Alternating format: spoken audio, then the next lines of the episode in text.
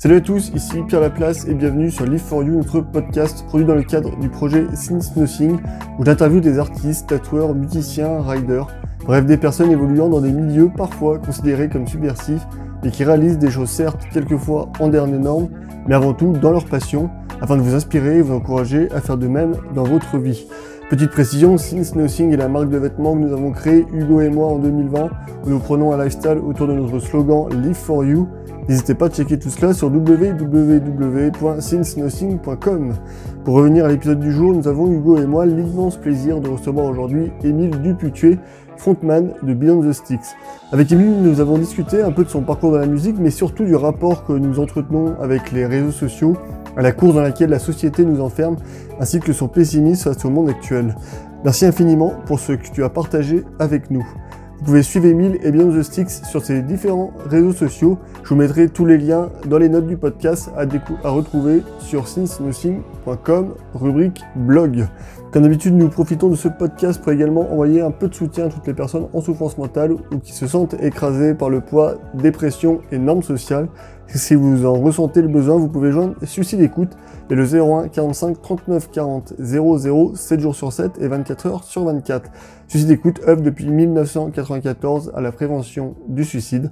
Il y a sa ligne d'écoute où elle pratique une écoute anonyme, apolitique et aconfessionnelle grâce à la cinquantaine de bénévoles engagés qui la composent. Un grand bravo à eux. Je vais m'arrêter là et laisser place à notre conversation avec Émile. Salut Émile. Salut. Salut. Euh, bah merci d'avoir accepté notre, euh, notre invitation. Ça nous, fait, euh, ça nous fait extrêmement plaisir de t'avoir. Eh ben, merci pour votre accueil et pour l'invitation également. Pour commencer un peu, on va dire tranquillement ce, ce podcast, est-ce que tu peux nous, nous raconter déjà rapidement un peu ton parcours de la musique et bah, jusqu'à un peu la création de, de, ton groupe actuel qui est Beyond the Sticks? Ouais. Mon parcours dans la musique, en fait, il est, comment dire, relativement enfin c'est une histoire de, de passionné quoi tout simplement en fait. J'ai découvert euh, j'ai découvert le, le, métal en fait par l'intermédiaire euh, alors euh, au tout début c'était au collège. Disons que je voyais je voyais les, les blousons en jean de, des grands comme je les appelais quand je devais être en sixième avec bah, ces patchs Maiden et Offspring et Autant j'ai jamais vraiment accroché à Maiden euh, quand j'étais plus jeune, mais c'est vrai que le punk m'a pas mal m'a pas mal stimulé. Mais euh, j'avais pas beaucoup d'amis en fait qui écoutaient cette musique-là. Et euh, en arrivant au lycée, j'ai j'ai rencontré en fait pas mal de skateurs en fait qui m'ont euh, complètement avec les, les, gars qui faisaient du BMX euh, dans, dans ma petite province rurale, qui m'ont en fait appris, ils m'ont ouvert sur une culture que je soupçonnais pas du tout. Moi à l'époque j'étais vraiment plutôt euh, influencé par la dance et le rap. Voilà, on est sur les années 90. Et, euh, et puis bah, le néo-metal, ça a été un bon pont quoi, pour moi, tout simplement, pour vraiment rentrer dans, dans, bah, dans le métal, quoi. Donc bah, la porte d'entrée était relativement standard. Hein. C'était, euh, c'était Korn, c'était euh, Slipknot, Marilyn Manson, ce genre de, ce genre de groupe qui m'interpellait particulièrement au-delà de l'esthétique, même si c'est vrai que l'esthétique c'était quelque chose quand même dans le néo.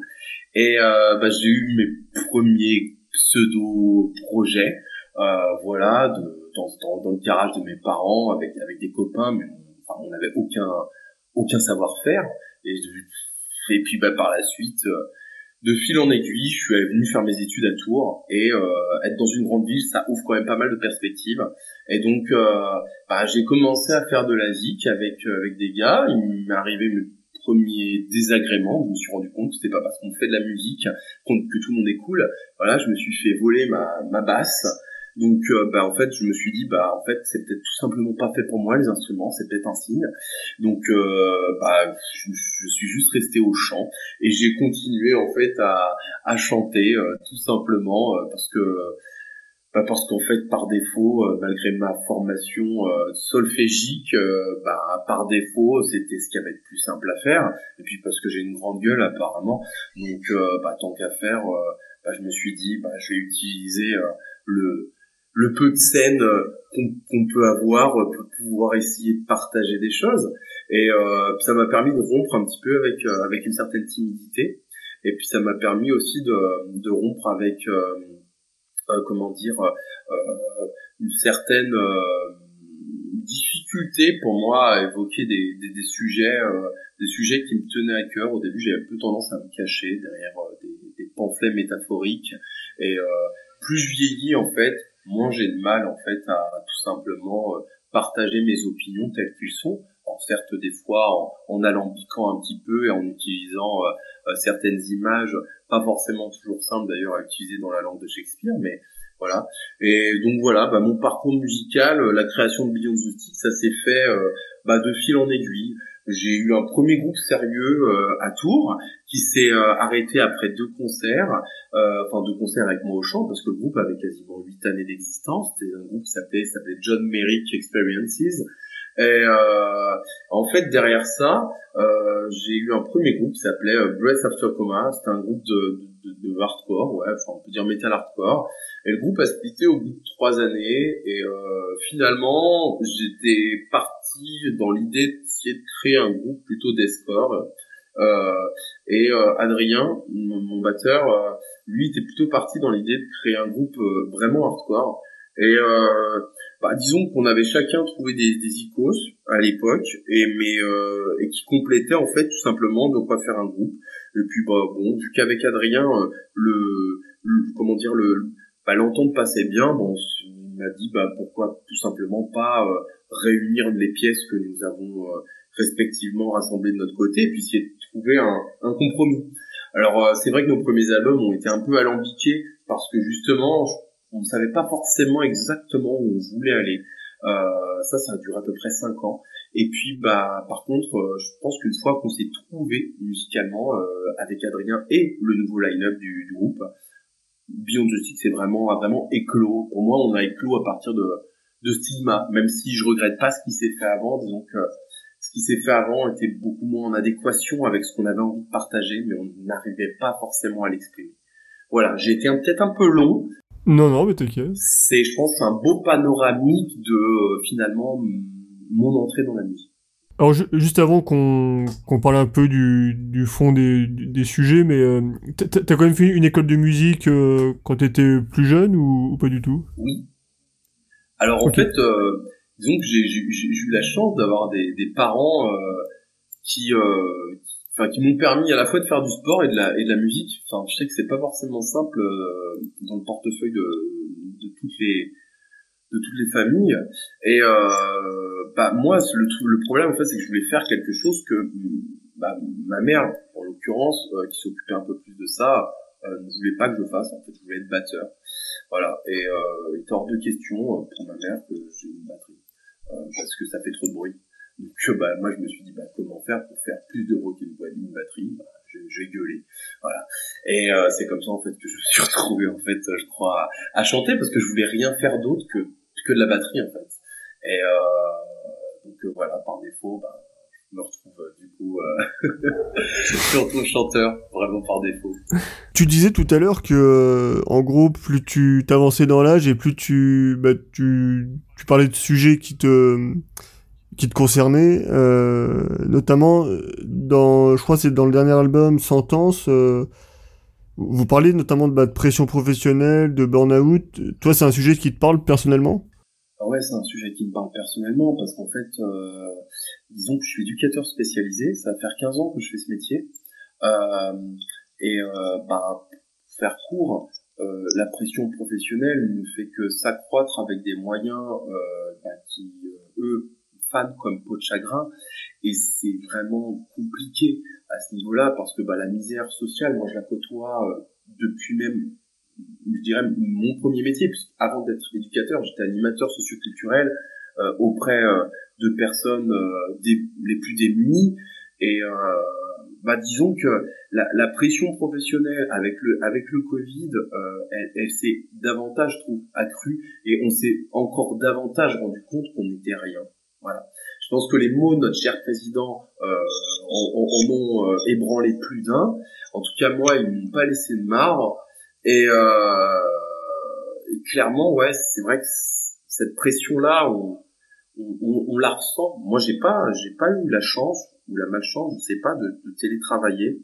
moi, j'ai dû aller travailler pendant, comme tous les, les premiers cordés, quoi. euh, j'ai dû aller travailler pendant tous les confinements. À l'époque, on nous parlait même pas de masque, on nous parlait même pas de, de rien du tout. D'ailleurs, moi, j'avais des gamins qui se posaient plein de questions, qui nous posaient plein de questions. On n'était même pas toujours en capacité, d'ailleurs, de pouvoir leur répondre. On va pas se mentir. Et c'est vrai que cette pression-là, elle a eu tendance un petit peu à, bah, à s'accroître au fil du temps, parce qu'en fait, on nous demande de faire du chiffre, toujours du chiffre, alors qu'on travaille avec euh, bah, des êtres humains, euh, des, êtres humains qui seront des futurs travailleurs de, de, demain, des futurs citoyens de demain aussi. Et euh, j'ai l'impression qu'on marche sur la tête. J'ai l'impression tout à l'envers. Voilà. J'ai l'impression qu'on cherche avant tout à rassurer ceux qui votent, c'est-à-dire euh, la génération euh, mouroir, j'ai envie de dire, parce que c'est la génération qui va crever de toute façon d'ici 15 ans. Hein. On va pas se mentir. J'ai l'impression qu'on cherche à rassurer en fait finalement l'électorat, parce que c'est vrai, les gens, je leur tiens mon chapeau hein, aux vieux à ce niveau-là, parce que c'est eux qui votent, donc c'est eux qui finalement ont le pouvoir. Mais euh, la réalité, c'est que en attendant, euh, l'avenir, c'est pas eux qui le créent. Euh, ils créent sur le plan exécutif, mais sur le plan euh, professionnel, ceux qui donnent à manger à, nos vieux, c'est les forces vives de notre pays et les futures forces vives de notre pays, c'est les jeunes. Et jusqu'à preuve du contraire, eh bien, euh, les jeunes se sentent complètement lésés et à juste titre. Parce qu'en fait, on, a un État qui mise tout sur le répressif et rien sur le préventif. Et euh, je pense que si à un moment donné on était un temps soit peu, on avait un temps soit peu la tête sur sur les épaules, on se rendrait compte que c'est relativement simple. Il faudrait pour ça permettre à nos politiques d'avoir des plans qui durent plus qu'un quinquennat déjà pour pouvoir euh, mesurer les effets. Mais on vit dans une génération de. On veut que tout soit immédiat. On veut que la politique soit aussi immédiate que télécharger un MP3. Bah, c'est pas possible. C'est euh, clairement pas possible. Ouais, mais tu, justement, tu parlais de cette, euh, bah, qu'il faut faire des chiffres. Nous, on travaille dans le service public et on nous demande aussi un peu la même chose. Hein. Faut, faut faire du chiffre tout le temps, alors que finalement, on oublie le, le principe même du service public. Et c'est aussi, c'est aussi un peu la société qui veut ça, où finalement on est dans, tout le temps dans une maximisation du, du profit ou du capital humain. Quoi. Complètement, complètement. Moi, je me retrouve euh, complètement euh, pas là-dedans, mais dans tes propos, en tout cas, je, retrouve ce que, nous, nous, traversons. Euh, et, ça m'inquiète. Ce qui m'inquiète encore plus, c'est de voir la jeunesse se dépolitiser. Je, voilà, je comprends qu'on puisse être déçu. Je suis le premier déçu. Mais je suis le premier sur scène aussi à ouvrir ma gueule pour inviter juste les gens à, comment dire, euh, bah, mettre un bulletin dans une urne, même blanc, même nul, mais à se bouger. Parce qu'à un moment donné, euh, on pourra plus fermer les yeux. Quand les urnes dégueuleront de bulletins blancs, quand les urnes dégueuleront de bulletins nuls, c'est pas l'abstention qui parlera. C'est justement des gens qui ne se retrouvent pas dans notre système politique tel qu'il est à l'heure actuelle qui s'exprimeront et qu'on entendra mais je suis certainement utopiste. Mais bon, c'est, je suis éducateur spécialisé aussi, hein, donc à un moment donné, euh, si j'étais pas un minimum maso utopiste, j'aurais déjà changé de métier depuis depuis longtemps. À écouter tes textes, ça revient un peu peut-être à, ce qu'on parlait, euh, ou qu'on écoute un peu tes différentes interviews. Alors tu, tu m'arrêtes si, euh, si j'ai mal interprété ou si je me trompe. Euh, j'ai l'impression que tu dénonces un peu aussi le pouvoir, on va dire, de la, de la richesse à outrance. Et, et finalement, euh, toi, il y avait un peu, euh, si on parle un peu philosophie, il y avait un peu Épicure qui, euh, qui à l'époque, euh, bah, mettait tout ça, le, tout ce qui était richesse, gloire, dans les désirs vains, donc les trucs, dans les choses à éviter. Euh, Est-ce que toi, un peu comme Épicure, tu dirais que c'est c'est des choses un peu à un peu éviter, alors que c'est vachement mis au premier plan dans, notre société? Disons qu'en fait, ce qui est délicat, euh, ça c'est vrai que, pour avoir participé à, certaines conférences euh, hyper intéressantes et surtout écouter les gens de tous bords d'ailleurs, c'est quelque chose d'important. Hein. Je pense que pour s'élever, c'est important d'ouvrir ses oreilles à tous les opinions et surtout aux opinions qui ne sont pas nos propres opinions. Euh, il faut pas oublier une chose, c'est que ceux qui ont permis la révolution en France, ce sont les bourgeois. Et d'une certaine manière, euh, on ne fait rien sans capital, on ne fait rien sans argent. Et à tout niveau que ce soit, il n'y a d'ailleurs aucun artiste euh, qui se soit élevé sans mécénat ou sans, euh, je dirais, pour reprendre Pierre Bourdieu, hein, sans capital économique, culturel ou social. on, a forcément besoin à un moment donné d'argent pour pouvoir permettre de, de faire des choses. Le problème, c'est de quelle manière va être utilisé cet argent, ça c'est tout autre chose. Et là où le bas blesse, c'est qu'à l'heure actuelle, on fait de l'argent pour faire de l'argent sans se soucier du reste. Même si j'ai envie de mettre un bémol quand même à l'heure actuelle, parce que j'ai l'impression, euh, mine de rien, qu'une certaine conscience euh, politique, de classe, je sais pas comment on peut l'appeler, s'éveille et tend à, euh, permettre à, euh, à, certains débats de, euh, trouver un écho, même auprès de, notre gouvernement qui, est bien mal au point. mais bon, je pense qu'à un moment donné, à force de faire le grand écart, bah, on se rend bien compte que n'est pas Ninja qui veut, n'est pas Jean-Claude Van Damme non plus qui veut. Ben voilà, je pense que Manu nous a démontré que à force de faire le, grand écart entre deux smears morts, on finit par se casser la gueule. Et donc voilà, le cul par terre. Voilà. Je sais pas si j'ai exactement répondu à ta question, mais euh, voilà. Oh si si, t'inquiète. Du coup, quand tu parlais aussi bah, de ces, euh, ces pressions qui sont plus présentes au, niveau du travail, euh, du, coup, ça devient. Euh, est-ce que ça devient plus compliqué aussi euh, quand tu mets en parallèle du coup ton bah, ton activité professionnelle et puis euh, la musique où là il peut y avoir des, des tournées à faire, ce genre de choses. Est-ce que c'est est-ce que du coup c'est devenu plus compliqué de, de faire les deux en même temps ou, ou ça va encore ça? Disons que je me suis senti soutenu. Ça, je peux rien dire à ce niveau-là. Disons que quand la musique est repartie, je me suis senti soutenu par ma hiérarchie proche je ne vais pas parler de ma haute hiérarchie. Euh, à ce niveau-là, ouais, je me suis vraiment senti soutenu. Je me suis senti soutenu par les jeunes, même si euh, certains comprennent pas exactement ce que je fais, euh, parce que ben tout passe par l'éducation et malheureusement, si on n'a pas un parent qui a écouté du rock ou un cousin ou un ami qui en écoute, bah c'est très difficile d'en arriver au métal. Et parce que c'est pas la radio en France qui t'y emmènera. Enfin bon, sauf certaines radios indépendantes ou certains médias, je dirais subversifs euh, euh, tel que le vôtre par exemple. Sinon, c'est très difficile à l'heure actuelle de, de, de, de tomber là-dessus. Donc ouais, non, je me suis pas senti vraiment, enfin, je peux pas dire que le boulot, en tout cas, m'a, enfin, en dehors du boulot, les tournées et le, le travail que me représente la musique euh, m'a provoqué une, une, une, dose de stress supplémentaire. C'est plutôt l'absence, en fait, d'avenir et de perspective qui m'a stressé. Parce que euh, monter des tournées, devoir les annuler, ça donne tout simplement plus envie de monter quoi que ce soit.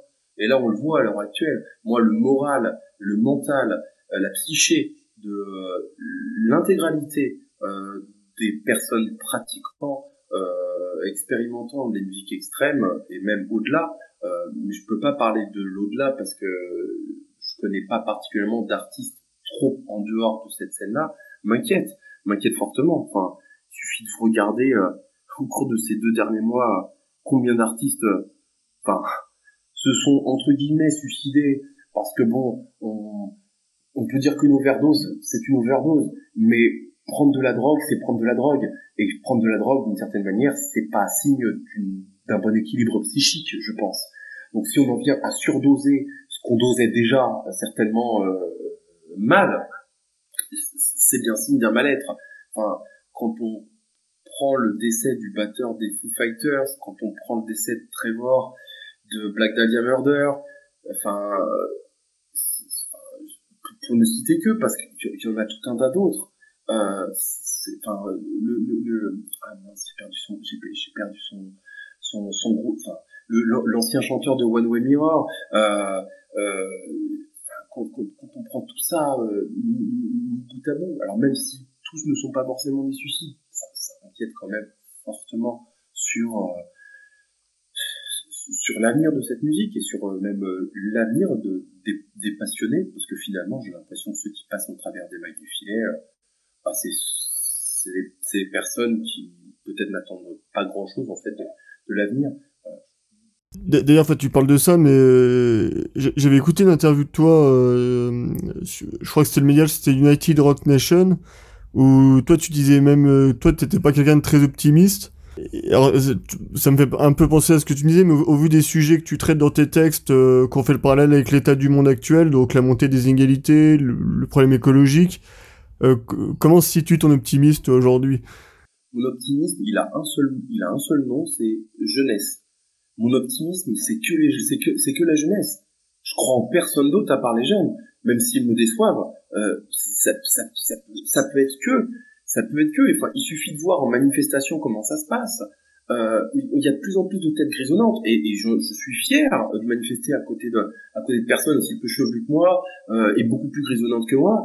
Mais, mais à un moment donné, l'avenir, c'est eux, c'est, enfin, c'est eux, c'est eux qui vont devoir à un moment donné tout changer et mettre un gros coup de pied dans la fourmilière.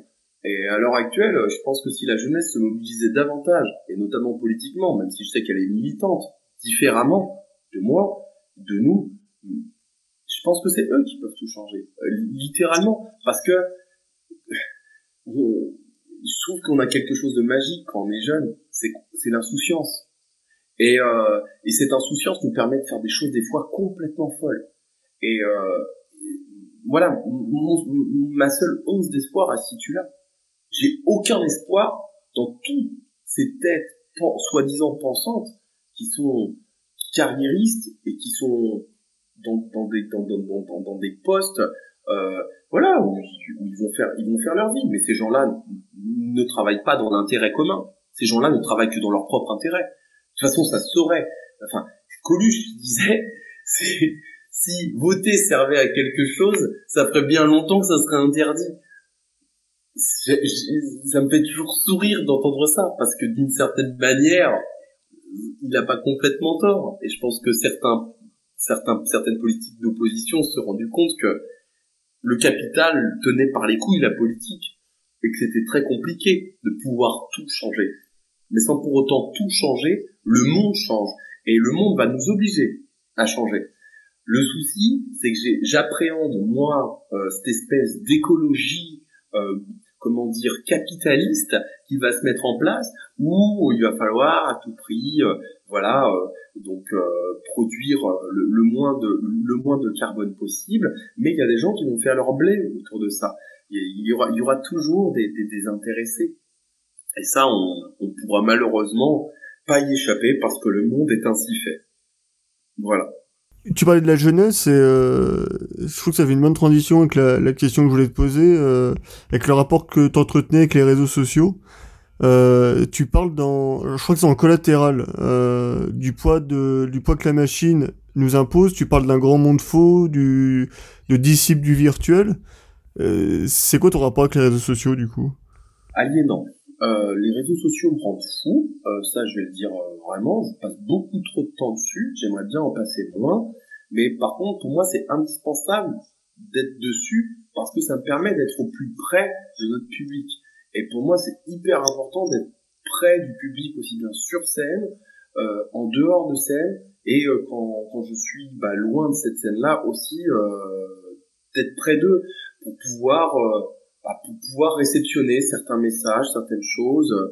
Ça me paraît, ça me paraît important. Je pense qu'il y a beaucoup de groupes qui dénigrent leurs fans en fait, et euh, ça me paraît important d'être là parce que euh, bah, parce que si on est là, c'est grâce à eux. Il n'y a pas, il y a pas vraiment de public sans sans, sans fans. Après, disons que nous, on n'a pas les, on n'a pas les moyens euh, d'avoir des agences promotionnelles ou managériales derrière dans lesquelles on influe 1000 E euh, par mois euh, pour pouvoir euh, pour pouvoir permettre de créer une fausse fanbase ou, ou stimuler une, pseudo fanbase. Quand je parle de disciples du virtuel, c'est ça en fait. C'est qu'en fait, le virtuel, c'est que du fake.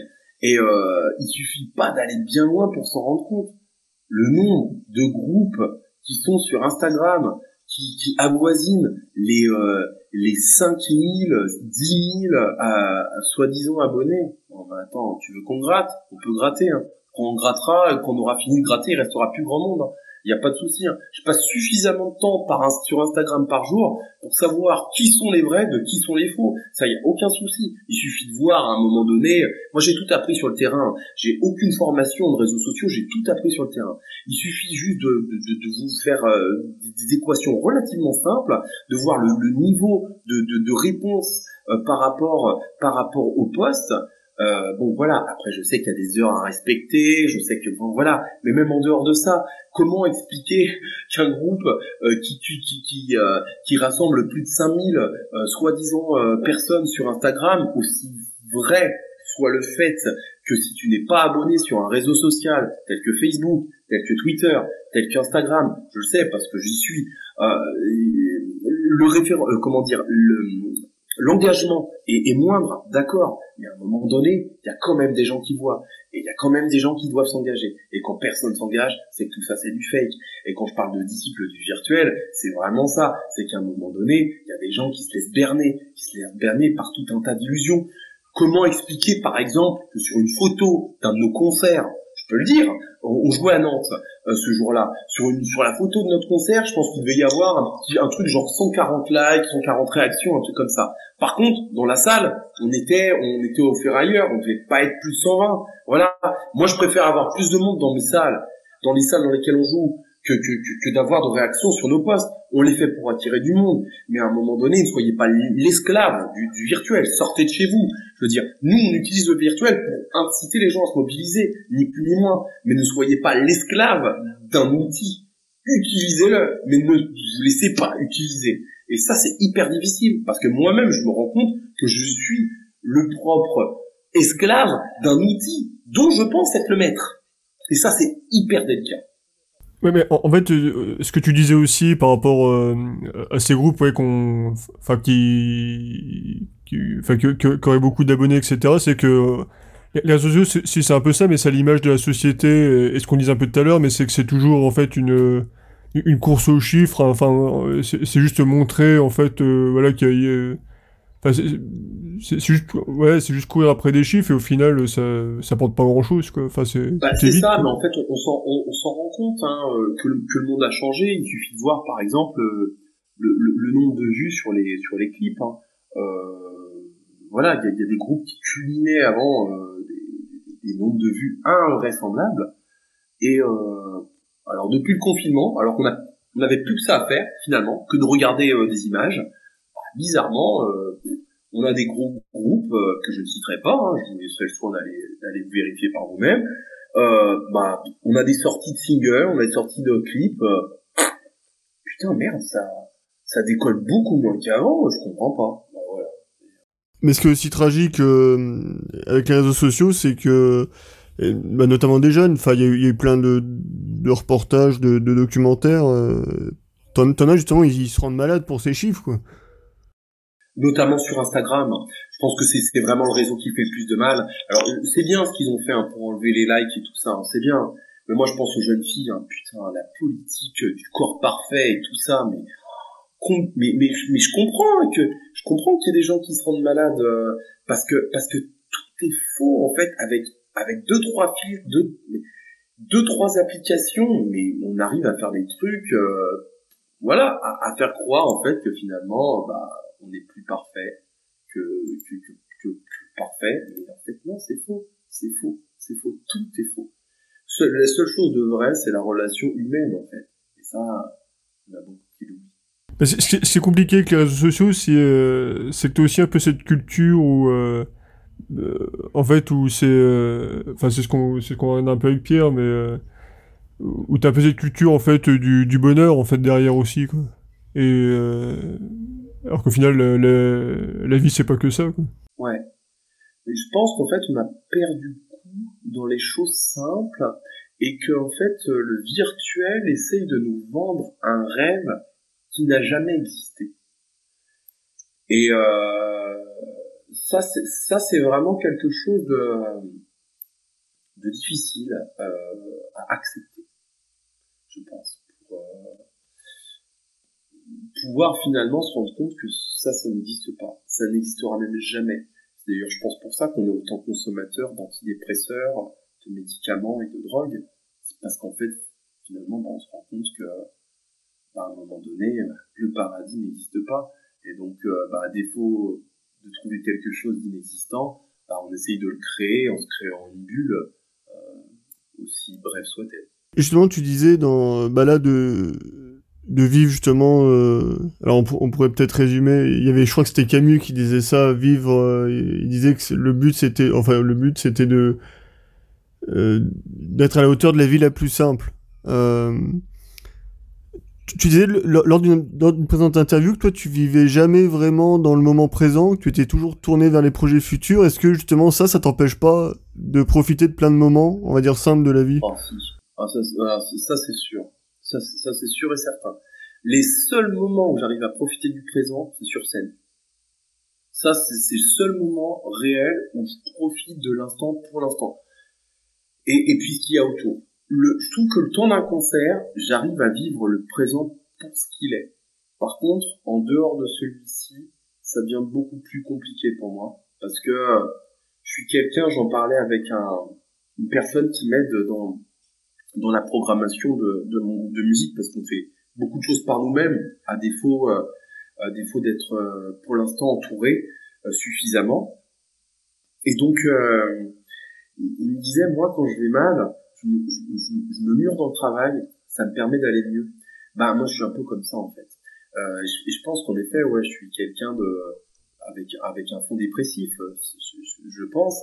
Et, et ma manière pour moi d'équilibrer ça bah, c'est ouais, c'est d'une certaine manière, c'est tout bête, hein, mais c'est le travail. Parce que le, travail, c'est une addiction, mais c'est une addiction qui est socialement acceptable en fait. mais le problème, c'est que ça te bousille la vie en fait. Et c'est pour ça, ça me permet de faire la boucle avec ce dont on parlait tout à l'heure sur le burn-out. Euh, moi, il y, a des, y a des fois où c'est où c'est ouais, où, c'est raide quoi. Il y a des fois, où c'est raide parce que gérer euh, ton travail, ta famille euh, et, et la vie de groupe, c'est c'est pas évident, quoi. Surtout quand tu gères les réseaux sociaux, tu gères la promotion, tu gères le visuel, tu gères le booking, même si je suis pas tout seul, parce que je suis épaulé quand même par certains membres du groupe, euh, c'est pas évident. Et du coup, euh, pour finir un peu cette interview, après tout ce qu'on s'est dit, euh, qu'est-ce qui te rend, d'après toi, le plus fier dans ton parcours en tant qu'artiste? Franchement, ce qui me rend le plus fier, je crois, c'est c'est les gens qui, enfin, le public qui, qui vient, qui vient me voir en, fin de concert et, et qui, qui prend le temps, en fait, avec toi de, d'échanger sur, euh, sur ce que la musique que l'on fait ou, les textes que j'écris ont pu leur apporter. J'aurais jamais pensé pouvoir avoir l'impact sur des personnes qui ont eu certains groupes sur moi-même quand j'étais plus jeune même encore maintenant, parce que je vais toujours en concert. C'est pas parce qu'on est sur scène qu'on ne va plus dans la fosse. Au contraire. Et ça, c'est vraiment un truc qui me rend fier.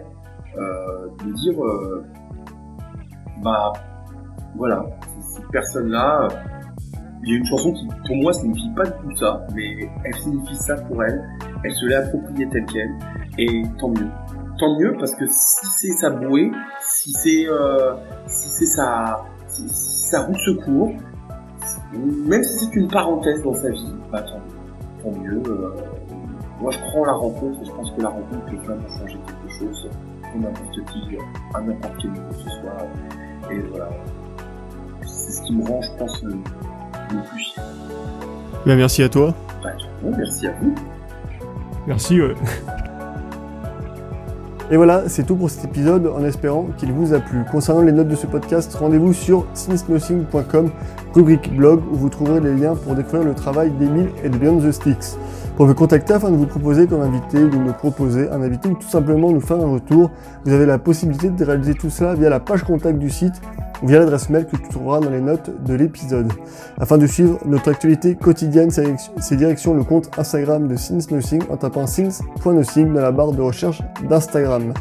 Un grand merci d'avance et pour nous avoir écoutés. À bientôt.